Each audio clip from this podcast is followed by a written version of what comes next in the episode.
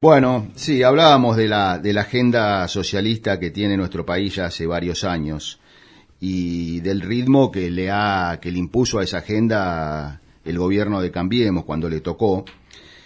Para conversar un poco del tema y de otros temas, estamos en comunicación con la licenciada Iris Esperoni, que es licenciada en Economía, máster en Finanzas y, un posgrado en Agronegocios, eh, escribe en varios medios, eh, realmente hace unas notas excepcionales, se las recomiendo. Pero sobre todas las cosas, este, es nuestra amiga, así que buen día Iri Fernando Sifone para Ñando Azul, ¿cómo te va? Buenos días, buenos días a la audiencia, un placer. Bueno, para nosotros también. Y bueno, hablábamos un poco de, de este impulso que el gobierno de Cambiemos le había, le, le había dado a, a la agenda socialista, ¿no? A este, a, a, donde nos están llevando, que por supuesto hoy continúa, pero que empezó antes de, de, Macri, y bueno, este, ¿qué comentario nos puede hacer Iris de esto?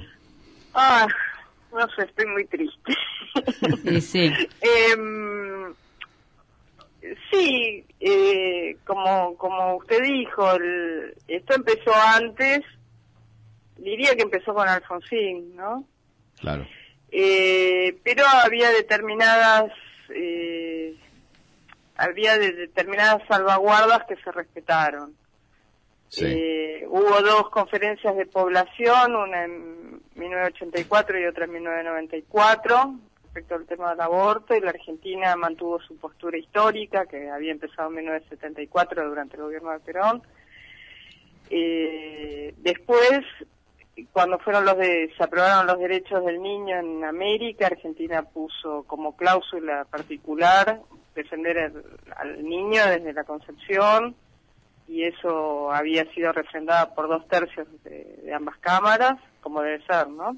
Con lo cual no sé esta ley cómo la van a poner, porque hay una ley previa que necesita dos tercios para ser este, cancelada, así que o sea, desde un punto de vista legal es, es, tirado de los pelos esto, pero no les importa como no les importa nada. Digamos, una agenda que avanza sobre la educación, que avanza sobre, bueno, uno ve los medios de comunicación totalmente, 100% todos los canales subidos sí. a esta ola socialdemócrata, socialismo siglo XXI, así que eh, la tarea que nos aguarda es ardua.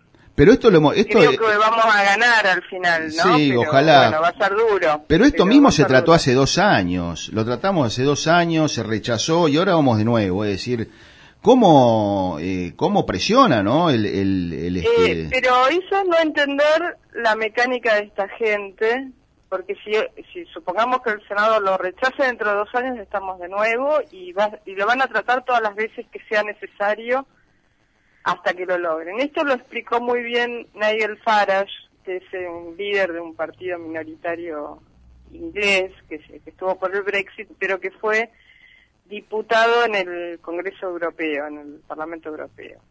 Él explicaba que la élite que gobierna Europa, él sostiene, yo coincido con él, es en contra de la voluntad de los pueblos europeos.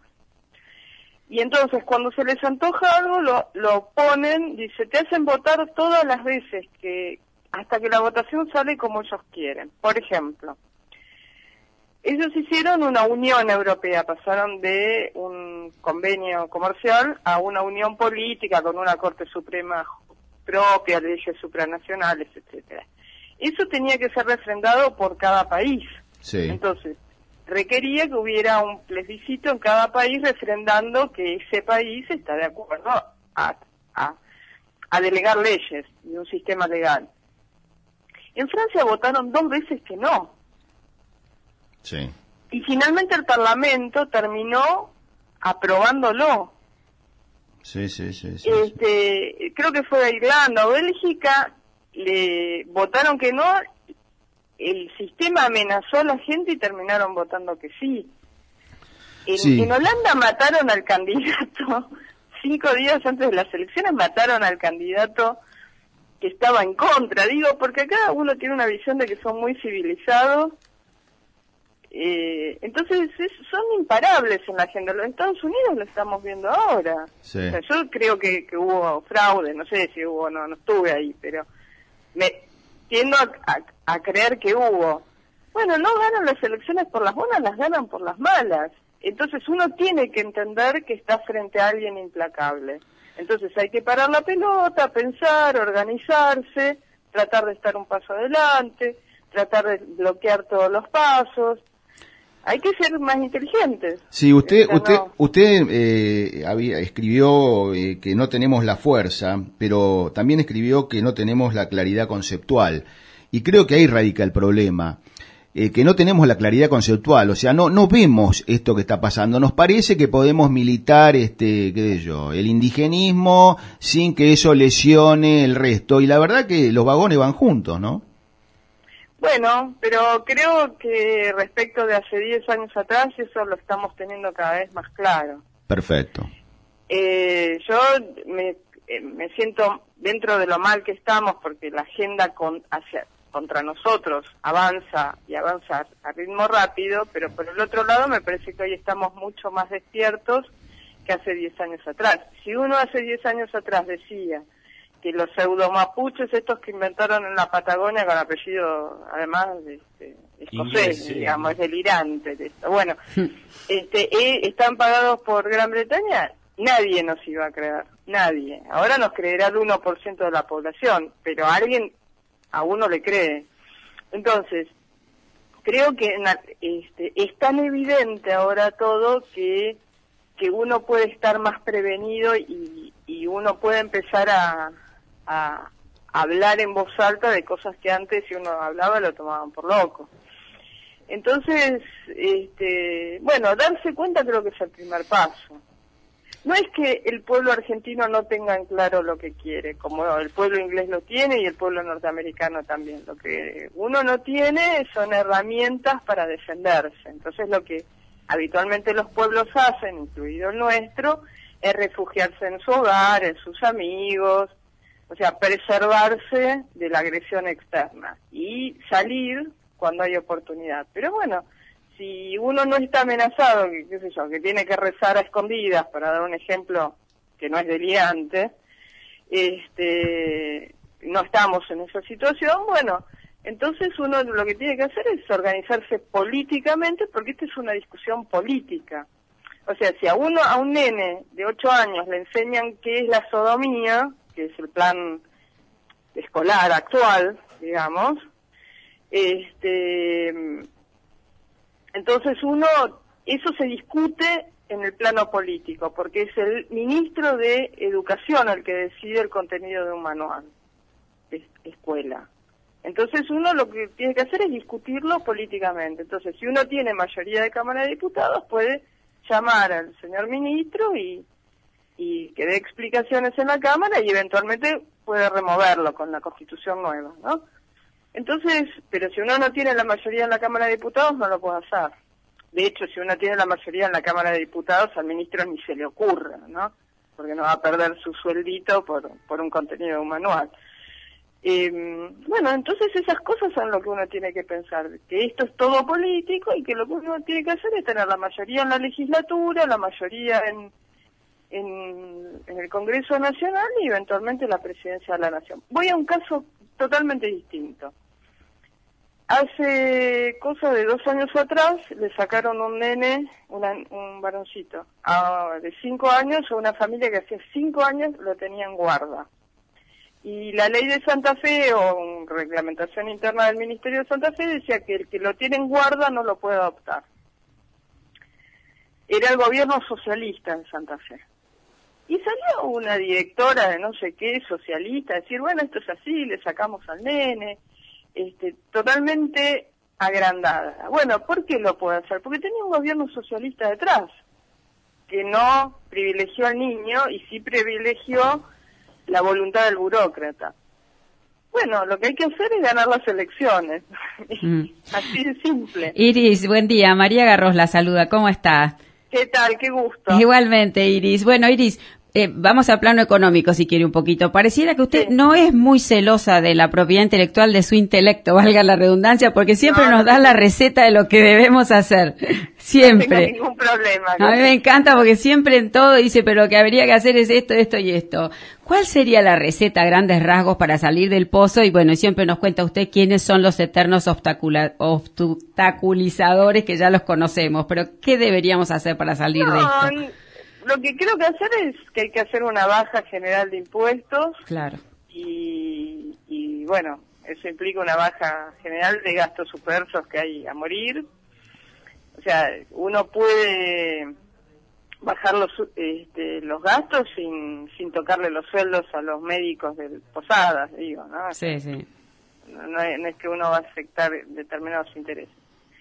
Después hay que subir el tipo de cambio para que se pueda exportar y para que las economías regionales puedan exportar, para que sea una barrera natural contra la importación y eso le daría aire a, las pymes. Y para, creo que hay que terminar en la Argentina los adelantos impositivos que le comen el capital de trabajo a los comercios y a las pymes. Con esas cuatro cosas creo que estamos. Sí. Escuchen la Iris, señores, por favor. No, no, no hay caso. Y, ¿eh? y después, bueno, yo cambiaría toda la parte de los impuestos al trabajo. No, no tocando los derechos de los trabajadores, porque cuando uno le escucha a la UIA, la UIA lo que quiere es cambiarle los convenios colectivos. Claro. Y, y, tocarle el derecho al trabajador. Habrá alguno que esté obsoleto, porque tengo una regla del 65 en un gremio que ya no existe más, pero eh, eh, eso es sentido común. Pero sacando eso, yo creo que sin tocarle un solo derecho al trabajador, hay mucho impuesto sobre el trabajo y eso encarece tomar gente nueva. Pero acá Iris se vio que pasan por, perdón, acá vio que pasa por el tema de, de, que creen que con una mesa del hambre se van a solucionar los problemas. Y estos personajones que realmente soportan fácil el dolor ajeno porque no es el propio, ¿no? ¿Qué, qué, qué piensa de todas estas disparates? Bueno, pero yo todo eso lo que creo que son cortinas de humo. o sea, en realidad, por ejemplo, el caso que usted menciona de, de la mesa del hambre, eh, en realidad fue para poner un impuesto.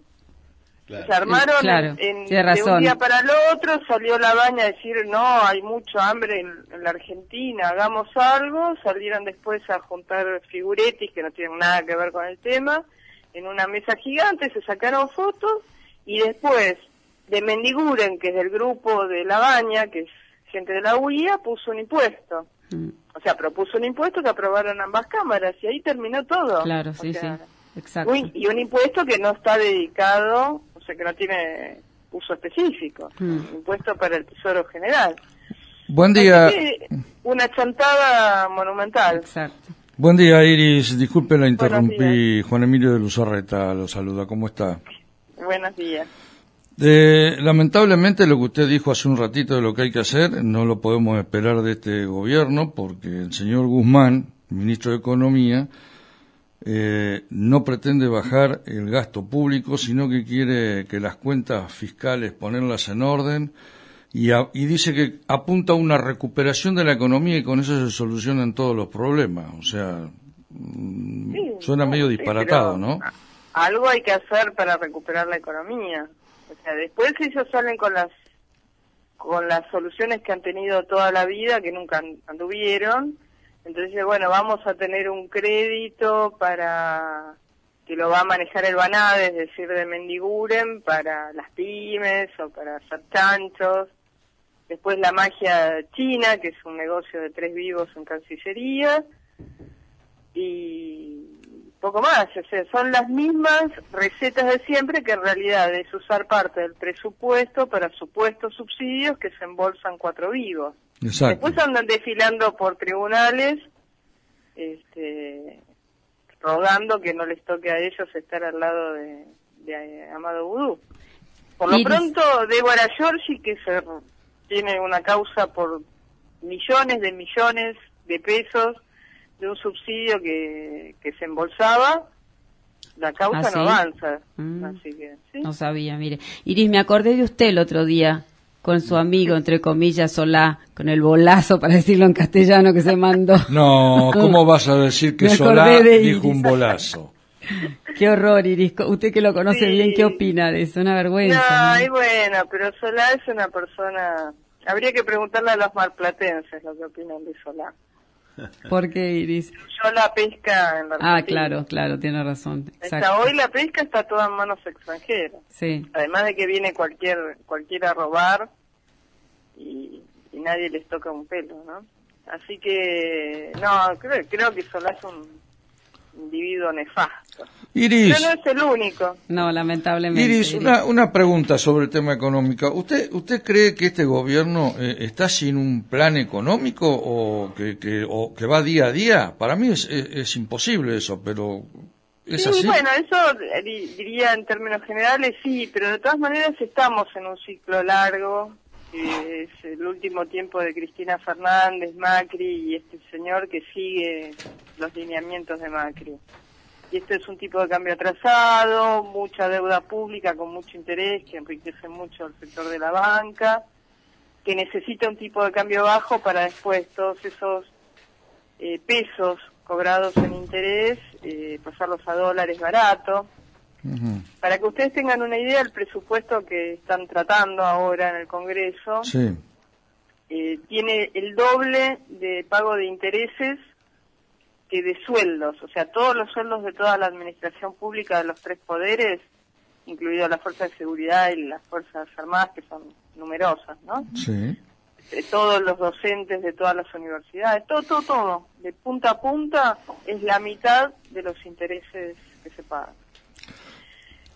Este, después dicen el problema son los viejitos y las jubilaciones. Son realmente unos cínicos, mentirosos, canallas, bueno, eso, personas. Eso realmente pienso yo cuando la escucho a la señora Tunis, Mirta Tunis o, la otra mujer también, que, son, son, de, son de terror, ¿eh? toman el pelo a la gente. Yo soy jubilado, así que calcule.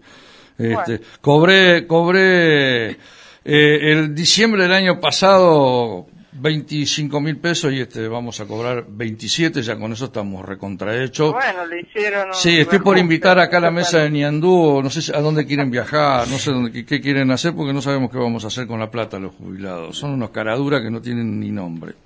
Bueno, ese es el otro tema, cuando hablan del hambre.